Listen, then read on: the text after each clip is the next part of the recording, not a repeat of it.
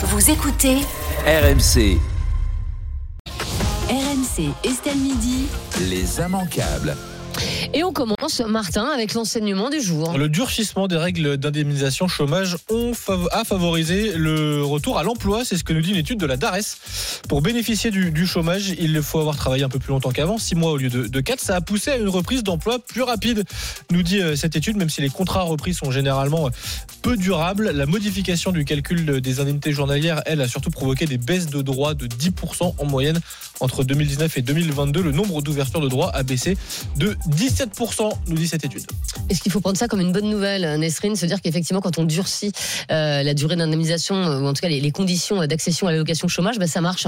Ben non, parce qu'en fait, ça favorisé le retour à l'emploi précaire. C'est toute Oui. la différence. C'est-à-dire c'est. retour à l'emploi. Bah ouais, mais c'est un emploi mal payé, euh, avec des règles compliquées. Donc moi, c'est c'est pas quelque chose que je trouve de, de bonne nouvelle en tout cas, parce que c'est pas une, une mesure de long terme. C'est-à-dire que là, c'est juste une manière de dire bon, on a réduit le, temps de le nombre de chômeurs, on a réduit etc l'administration, et de se dire ben, vous voyez, on a, réussi à mettre les Français au travail, mais en réalité, ça, comme je disais tout à l'heure, il y a le phénomène des travailleurs pauvres. Si c'est pour mettre les Français au travail pour qu'ils soient en situation de précarité, d'isolement social, etc. C'est pas une c'est pas une solution euh, convenable. Donc moi, je suis toujours inquiète euh, quand, quand on s'attaque comme ça à un droit qui est en fait un, droit sacré parce que c'est les gens ont travaillé, ils ont cotisé pour avoir le droit au, chômage et, euh, et donc voilà, je trouve que ça pousse très rapidement vers des, formes d'emploi qui sont pas souhaitables et on devrait plutôt réfléchir à comment euh, comment favoriser un retour à l'emploi plus serein et plus sur le long terme parce que si c'est pour qu'ils reviennent au chômage dans un an, ça ne sert absolument à rien. On ne se réjouit pas alors, Robert?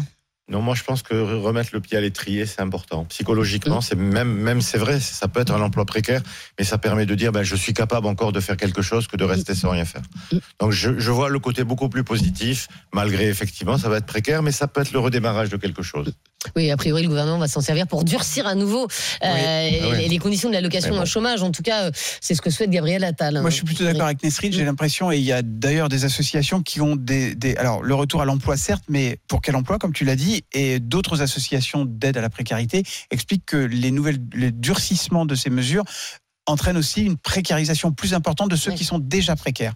Donc, il faut faire aussi attention où on met le curseur et bien regarder dans le détail euh, quels sont les impacts sur une population qui est déjà euh, fragilisée. Fragilisée. Donc, euh, le retour à l'emploi, c'est pas c'est pas l'alpha et l'oméga. Quel emploi, combien de temps et dans quelles conditions? En tout cas, on va quand même vers un, un nouveau durcissement euh, des conditions euh, justement euh, d'accession euh, aux allocations chômage. On va passer, ça nous a beaucoup fait rire ce matin, Martin, à la boulette du jour. Un employé de la mairie de Paris s'est fait voler sa sacoche d'ordinateur dans un train. Bon, jusque-là, pas très grave, hein, ça peut nous arriver à tout le monde, rien de, de très grave. Mais dans la sacoche, en plus de l'ordinateur, il y aurait deux clés USB avec des informations sensibles sur la sécurisation des Jeux Olympiques de Paris. C'est ce que nous apprenait une source policière ce matin. Évidemment, ça a inquiété un peu tout le monde. Ah bah oui. Une enquête avait été ouverte. Finalement, tout va bien, nous dit cet après-midi le parquet de Paris. La clé USB ne contenait aucune note sur des dispositifs de sécurité sensibles. Il n'y avait en fait que des notes sur la circulation dans Paris pendant les Jeux euh, l'été prochain. Bon, reste que ça peut quand même poser euh, quelques, quelques questions, d'autant plus que euh, ça arrive au lendemain d'une alerte lancée par l'Agence française de la sécurité informatique qui affirme que la menace informatique continue d'augmenter en France et elle redoute, cette Agence française de la sécurité informatique, des attaques informatiques au moment des Jeux Olympiques. Ce qu'on apprend quand même, c'est que les, les- pour le coup, les, les employés de la mairie de Paris se, se baladent avec des clés USB, avec euh, normalement quand même des renseignements que, que tout, un, tout un chacun ne devrait pas avoir, alors qu'il y a un truc qui s'appelle le cloud. Ça vient juste de sortir, mais ça marche plutôt pas mal. Ouais. Et c'est vrai que c'est ça qui nous a fait rire aussi euh, Nesrine, quoi. Voilà, c'est ce la disait, vieille ouais. sacoche, les clés USB. Incroyable. C'est un peu Mais surtout monde, qu'on- on se met vraiment à la place de- de- de- du personnel qui s'est dit on va trouver un moyen hyper sécurisé de garder ces informations-là. Internet c'est beaucoup trop dangereux, il va y avoir des Il y a des menaces. risques de piratage Et du voilà, cloud. donc, donc on va faire ça de manière vraiment Absolument. super pratique et super bien privée. On va le mettre dans une sacoche qui va voyager de partout dans toute la final, il n'y avait rien de sensible, visiblement. Non, non, il y avait rien de sensible. Non, non, mais c'est pour- c'est pour il ça qu'on en rit. Bah, peut-être qu'il l'aurait pas mis sur la clé USB pour le coup. C'est- Ah pour ça. Non, mais c'est pour ça. de tout. C'est pour ça qu'on en rit aussi, parce que c'est pas un, document classé apparemment ultra confidentiel. Donc, euh, donc c'est pour ça qu'on peut se permettre de- d'en rigoler en se disant que la sécurité est pas forcément euh, en jeu, en tout cas pas avec ces papiers-là. Mais, euh, mais moi, c'est vraiment, j'imagine la, la réunion de service où tout le monde s'est dit bon, alors Internet c'est pas safe. Le Ouais. plus safe c'est la bonne vieille gars. Et Va finalement, acheter une clé USB à la Mais Fnac, c'est hyper Ouais. sûr. C'est un peu la calamité des jeux, épisode 3- 3454. C'est ça. C'est-à-dire qu'on a l'impression que tous les jours, il y a un truc qui vient, Qui vient écorner l'or- l'organisation super huileuse qu'on nous a vendue. Pour, pour, pour rigoler, j'ai été voir les projets qui avaient été euh, notamment euh, montrés par la mairie de Paris de l'état dans lequel serait Paris pour les Jeux.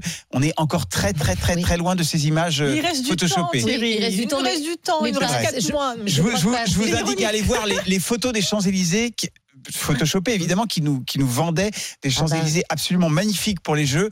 On on n'y est pas. Bah, déjà, on va en avoir une idée demain. Je crois que c'est demain que le village olympique euh, est, inauguré. Donc, on va déjà voir un peu euh, À quoi ça va petite idée ça de donne. quoi ça Oui. va. Ils vont inaugurer le, le seul appartement qui est complètement fini, non Le seul balcon qui est. Non, on espère quand même que voilà, Tiens les, debout. les athlètes seront prêtes pour, euh, pour les, jeux, les jeux. Ils vous font toujours rêver ces jeux ou pas, Robert? Non, pas vraiment. Moi, je- non, oh Non. pas vous, Robert. Mais si, parce que moi, je suis très très inquiet au niveau de la sécurité, en particulier sur la cérémonie d'ouverture. Ouais. Évidemment. Parce que quand on regarde un petit peu le ils ont un plan parcours, baissé. non mais le parcours sur la Seine de, de plusieurs kilomètres, et quand vous avez plus de 1 million de Mm. fenêtres qui donnent sur la Seine, des appartements qui ont peut-être été loués Airbnb depuis longtemps ou d'autres, je me dis qu'il suffit que juste peut-être une blague ou pas, un coup de feu, et ça fout tout en l'air. Ou un fou. Voilà, ou un fou. Donc voilà, mais, mais effectivement, moi je suis très, très heureux que effectivement les. Par contre, je pense qu'au niveau de la circulation, il n'y avait pas besoin de, de ce qu'il avait dans les.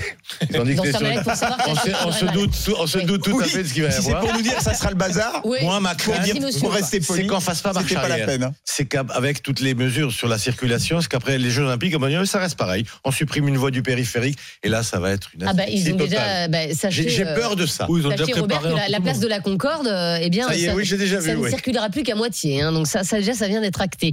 Euh, le conseil un peu foireux, il faut le dire, du jour, Martin Bourdin. Pour se nourrir à moindre coût, manger des céréales pour le dîner. Voilà le petit conseil donné par le PDG de, de Kellogg's. Ah bah oui. Ah bah oui. Ah bah ouais, pour aider les, les ménages américains à lutter contre l'inflation, un bol de lait avec des Oh céréales coûte moins d'un dollar, a-t-il dit sur une, sur une chaîne américaine, ce qui n'a évidemment pas manqué de, de faire réagir, on s'en doute. hein.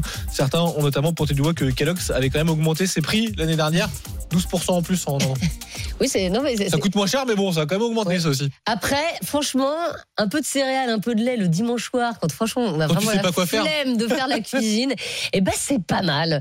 Euh, voilà, ça coûte pas cher, mais surtout c'est un peu régressif, quoi. Voilà. non Oui, puis ça, ça reste un petit plaisir, ça nous rappelle tous notre enfance, j'imagine, c'est les ça. céréales. Mais par contre, c'est hyper mal joué de sa part parce qu'en Oui, réalité, on est quand même dans un pays, les États-Unis, où il y a l'obésité très, très morbide et très présente. Donc en fait, c'est c'est surtout de dire aux pauvres, continuez de manger mal et de manger des céréales.